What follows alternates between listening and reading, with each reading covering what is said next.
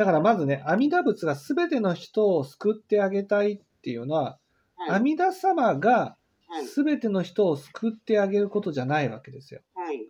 阿弥陀様は全ての人を救ってあげたいという願いを持ってるんです。はい。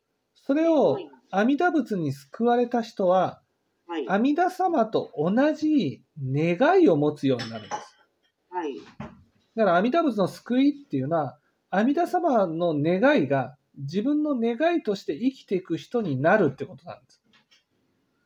だから阿弥陀仏のお力によって全ての人が救われるんじゃなくて、はい。阿弥陀仏は阿弥陀仏とね、同じ願いを持った人を一人生み出すために救うんです。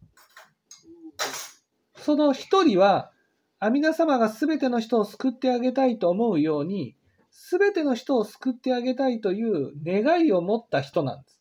はい。その人が、今度全ての人を救っていくわけです。はい。